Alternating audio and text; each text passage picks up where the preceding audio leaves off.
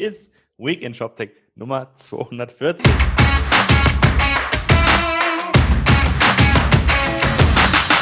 Schönen guten Morgen, Martin. Na, Roman, wie geht's dir heute Morgen? Es ist unfassbar. Noch vor zehn Minuten war alles cool. Die Maschinen liefen tipptopp, entspannt, vorbereitet, der Kaffee war warm. Jetzt ist alles vorbei. Alles abgeschmiert.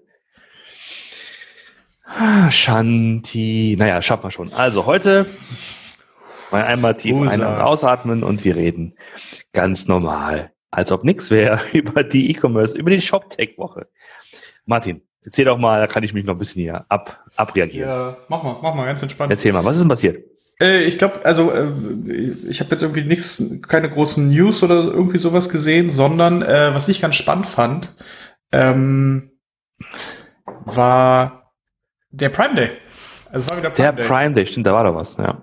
Der war diese Woche. Ähm, er war normalerweise war er im Juli äh, oder ist er immer im Juli? Das haben sie Ja. dieses Jahr ein wenig verzögert, weil weil weil im Juli glaube ich schon genug Traffic da war auf der Seite. Da, mussten sie sich nicht beschweren. Und ähm, deswegen gab es den jetzt im Oktober, auch gar nicht so weit weg vom Black Friday. Ne? Der ist ja schon in anderthalb Monaten wieder. ja. Ähm, da hat man jetzt quasi mal zwei Peaks, Peak-Tage. Ähm, man hat aber jetzt nichts gehört. Es hat scheinbar alles ganz gut gepasst, hat alles ganz gut ausgehalten. Und ähm, deswegen äh, warten wir jetzt mal auf die, äh, ähm, äh, ja, sagen wir mal, auf die Zahlen, ne? was, was, was der Prime Day gemacht hat. Ich glaube, letztes Jahr waren waren es schon deutlich über eine Milliarde, die sie an dem Tag da gemacht haben. Ähm, aber ich habe neulich wieder Zahlen gesehen vom, vom Singles Day letztes Jahr. Das waren 38 Milliarden an einem Tag. Das war so, vollkommen, vollkommen äh, Andere, außerhalb, andere ja, Dimension. Ja, ja. außerhalb jeder, jeder Vorstellungskraft. ähm, aber ja, ähm, also das war und sonst äh, würden wir eigentlich gerne, ähm, weil wir das ja letzte Woche schon gemacht haben.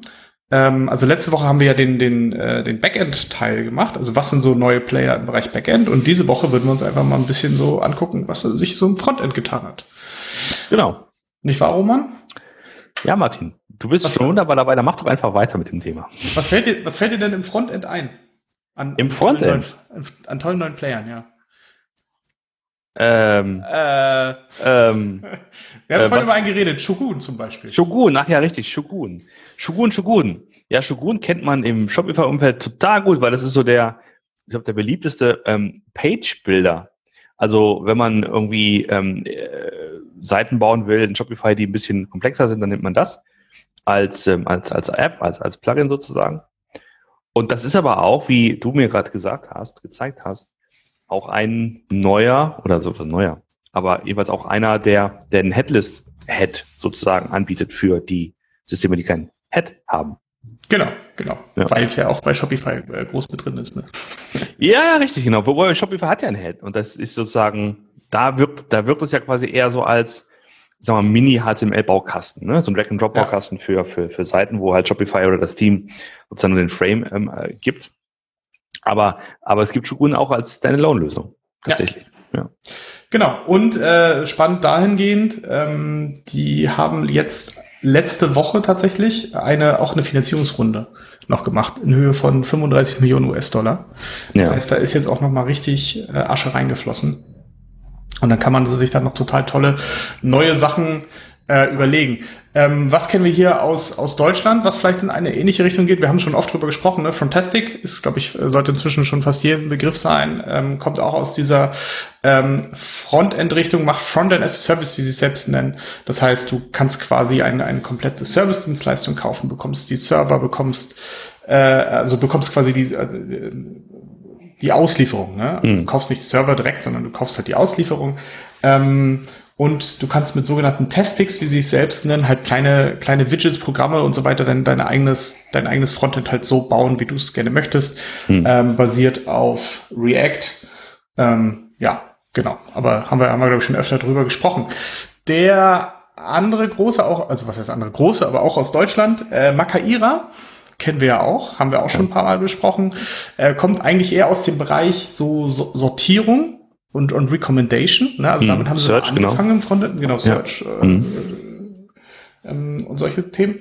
Und haben inzwischen aber eigentlich auch dort das, diese, dieses, diese, diese Plattform immer, immer mehr erweitert, haben auch inzwischen CMS-Teile, haben also äh, CMS-Modul und liefert wirklich das komplette Frontend inzwischen aus. Und ähm, sind damit auch ganz gut unterwegs. Ähm, während aber, muss man dazu sagen, ne, Frontastic sich eher an größere Kunden äh, ranmacht, also die, die partnern halt auch mit, mit einem Spryker, mit einem Commerce Tools, etc. pp. ist es bei Makaira eher so der, das Mid-Segment. Ne? Also mhm. da gibt's halt viele, viele Kunden auf dem Shopware, auf dem Oxid, auf dem Shopify mhm. auch und auf dem Magento. Also das sind so eher so die, die Kunden, die man, die man damit anspricht. Ähm, genau, dann vielleicht mal ein bisschen weg von dem Thema Services, eher so hin zum Thema ähm, ja, äh, Frameworks. Also es gibt zum Beispiel die, die View Storefront. Ähm, das ist äh, einigen jetzt sicherlich auch schon begegnet in den letzten Monaten und Jahren. Ähm, gemacht von Divante aus, aus Polen, halt auf dem Framework Vue.js. Also das, das Framework Vue.js und die haben quasi dort dafür eine, eine PWA gebaut, ähm, ähm, mittel, mit Hilfe und nennen das Vue Storefront und bieten das halt auch an als als Lösung, kannst, kann man da quasi als, als äh, Lizenz kaufen. Äh, die haben auch Integrationen, sind, glaube ich, auch ein primärer Partner für Commerce Tools, sind auch ein primärer Partner für, für Shopware. Ähm, das heißt, mhm. äh, da, da kann man halt, hat man auch einen schönen Ansatz, um das zu nutzen. Ähm, was habe ich noch? Ich habe mich neulich ganz eigennützig, uneigennützig äh, unterhalten mit äh, Commerce UI, was ich sehr spannend finde auch ein Team aus, äh, aus Polen, ist auch eine, eine, eine Framework-Lösung ähm, mit dem Tech-Stack React und, und Next.js. Ähm, sehr, sieht alles sehr edel aus. Die kommen halt eher aus der, aus dieser, aus der UI-Perspective. Also ist dieser äh, Sache, okay, wir müssen für ähm, ähm, Designer, UI-Designer müssen wir halt eine Lösung bauen, mit der sie möglichst viel Freiheit haben und die aber die für die Entwickler einfach zu nutzen ist. Und das ist so, wo, wo man das halt versucht irgendwie zusammenzubringen. Äh, genau, kommen auch aus Polen, schon gesagt, aber auch, auch cooles Team. Äh, was hatte ich hier noch? Äh, Daiti Falcon. Daiti Falcon ist auch. Ähm, Wie heißen die? Mighty Falcon? Daiti? Daiti? Daiti? Daiti? Keine Ahnung. Äh, ist aber auf jeden Fall halt auch ein, ein Anbieter, ähm, der halt eine, ähm, also der, der auch eine PWA bietet, die aber gleichzeitig mit hostet. Ne? Also ja. da, da gibt's Bandbreite mit dazu, äh, da gibt's Storage mit dazu. Du kannst es halt auch mit, mit bestehenden äh, ähm, äh, Versionierungssystemen wie ein GitLab oder äh, Bitbucket oder GitHub halt äh, verbinden. Ähm, und kannst dann kannst damit halt auch dein, dein Frontend bauen. Die haben sogar scheinbar eine Integration mit einem Intershop, was ich auch ganz spannend fand. Ähm, BigCommerce hat aber auch äh, Systeme wie ein Algolia sind da mit drin oder ein Molly äh, Payment. Äh, das scheinbar da auch als, als äh, primäre Lösung mit eingebaut. Also das haben wir da auch noch.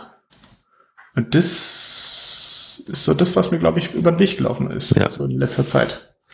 Weißt du, ob dir noch was über den Weg gelaufen ist? Nee, mir ist, äh, mir ist nur Technik über den Weg gelaufen. Nein, was, was, was, was ich, was ich, äh, was ich ähm, spannend finde, ist jetzt die Frage, äh, wie man das einsortiert. Also was, was, was bedeutet das quasi? Äh, ähm, heißt das, mal in der, sag mal, in der einfachsten Ausbaustufe, dass diejenigen, die Software einkaufen müssen, noch ein Layer mehr Komplexität haben in ihrem Setup?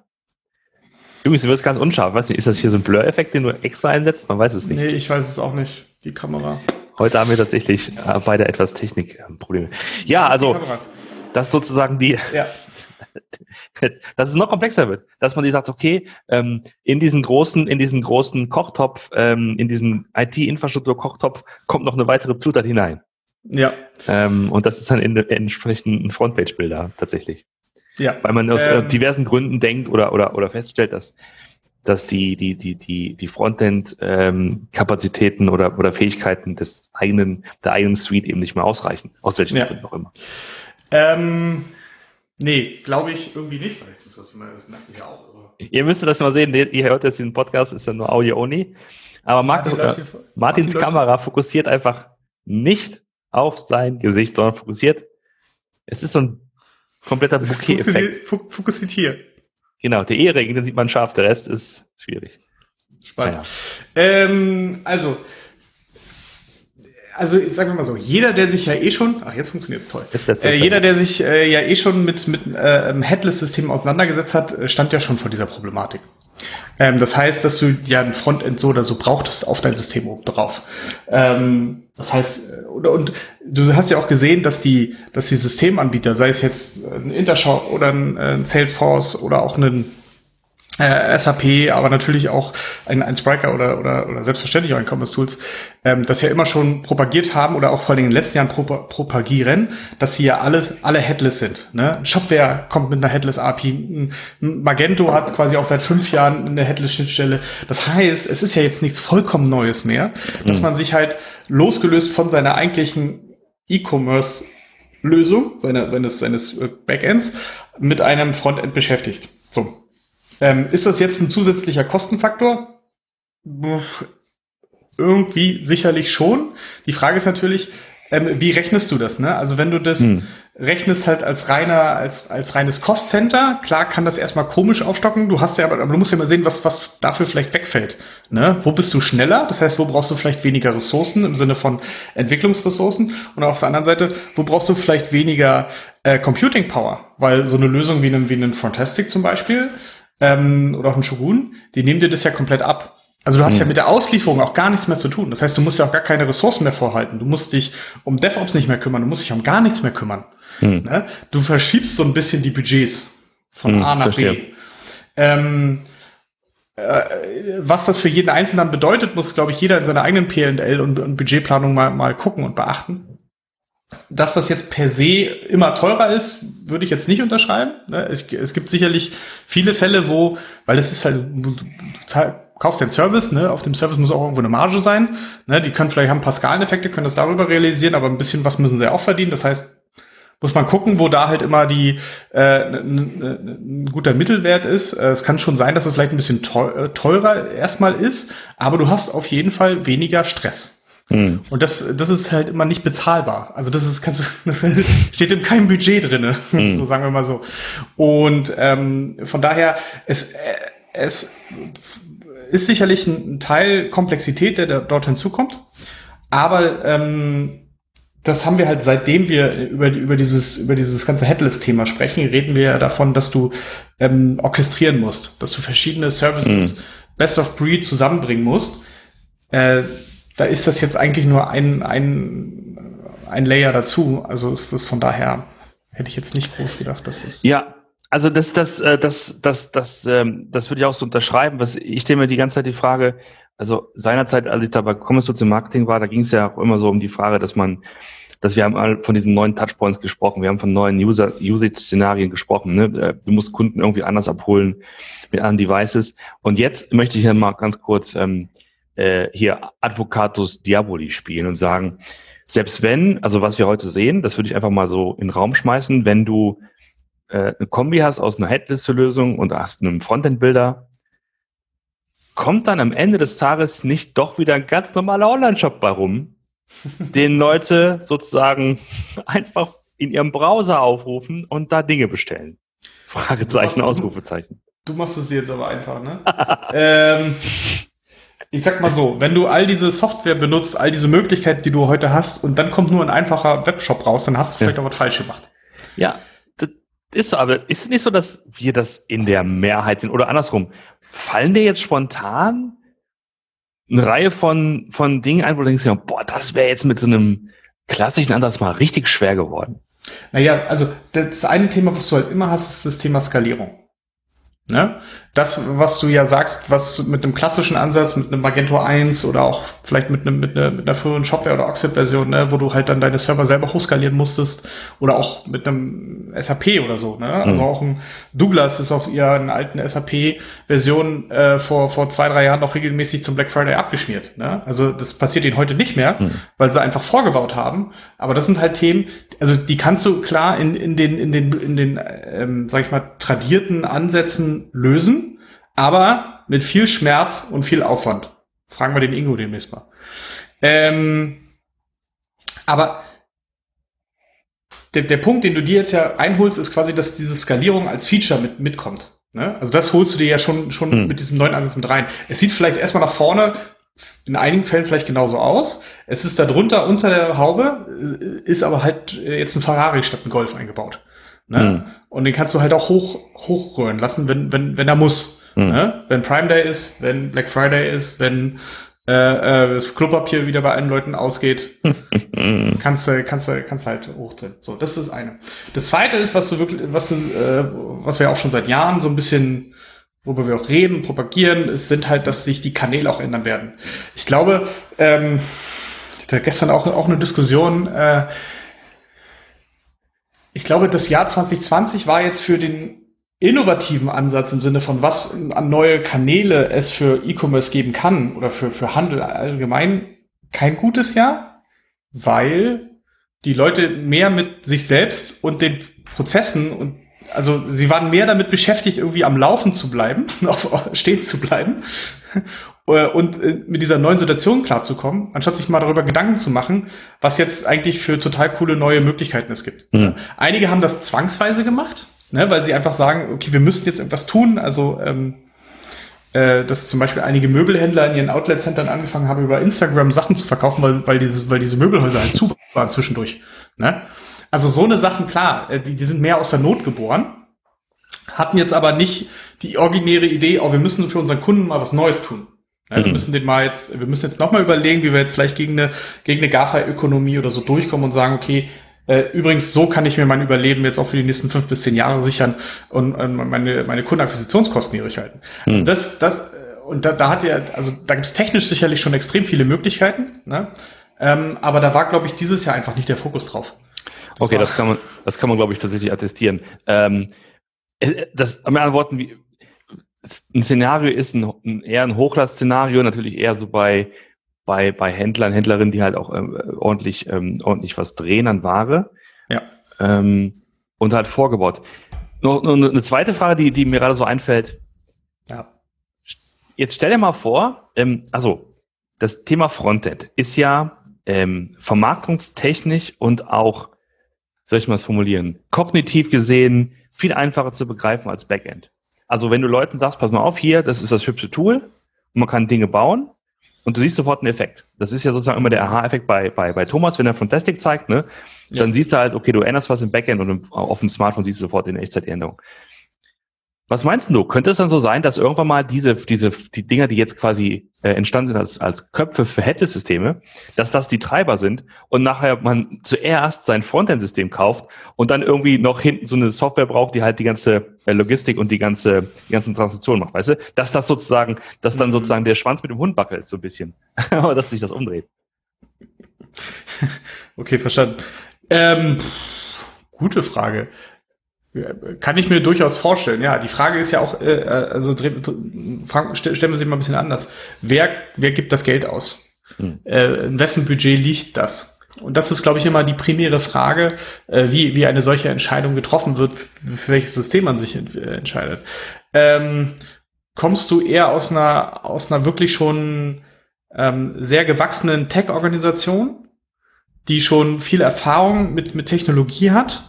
Die ähm, äh, sicherlich schon durch Regen in die Traufe und wieder zurück dreimal gegangen ist, ähm, wo sicherlich auch der, der, sag ich mal, der, der CTO ein ganz anderes Gewicht hat in einer, mhm. in einer, ähm, was auch immer gearteten Managementorganisation, ähm, der wird sicherlich dann mehr auf die, auf den, auf den Unterbau gucken und auf dieses Skalierungsthema gucken. Kommst du eher aus der Marketing-Schiene? Mhm ähm, wo es wo es wirklich eher um, um Möglichkeiten geht, um Kanäle geht, um äh, äh, Kommunikation zum Kunden her geht, kann es schon sein, dass das dass das ähm, äh, dass das Frontend da mehr entscheidend ist. Mhm. Und das ist, kommt einfach, glaube ich, ganz darauf an, wo du als Unternehmen dich befindest, was für dich deine deine Kernkompetenz ist. Ähm, also was du auch für dich definiert hast als Kernkompetenz. Und dementsprechend wird diese, wird diese Frage, glaube ich, immer anders beantwortet werden. Mhm. Wäre jetzt mal so mein von oben drauf. Ja, klar, das, ja, das, du willst, also du willst eigentlich sagen, das kommt halt drauf an. Ne? Ja.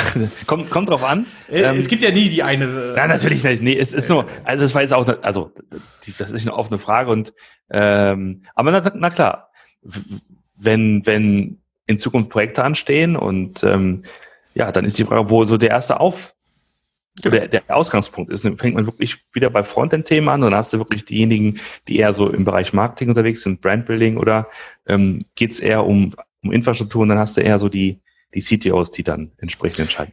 Und äh, ich möchte also nicht, dass ich jetzt sage, dass zum Beispiel Thomas jetzt immer nur mit CMOs redet oder so, sondern ich glaube, der hat natürlich auch, also auch seine technische Lösung ist schon sehr ausgereift ne? und kann, kann auch an, an Tech-Abteilungen äh, verkaufen, weil die denen natürlich auch was abnehmen. Die Frage ist halt, wie, ähm, wie stark ist dieser Not Invented Here Gedanke? Mhm. Also mhm, das ist manchmal in Tech-Abteilungen, die sehr, mh, sehr groß und damit sehr selbstbewusst sind um es mal so zu formulieren, äh, ist, ist dann schon groß und dann musst du halt immer gucken, ne, äh, worauf, äh, worauf steht der, der CTO gerade, möchte er mehr Frontend oder Backend machen, wo sieht er das Nadelöhr, was sind seine eigenen Erfahrungen. Da muss man dann immer halt für jeden wirklich die, die beste mhm. Lösung finden und den best, die beste Ansprache.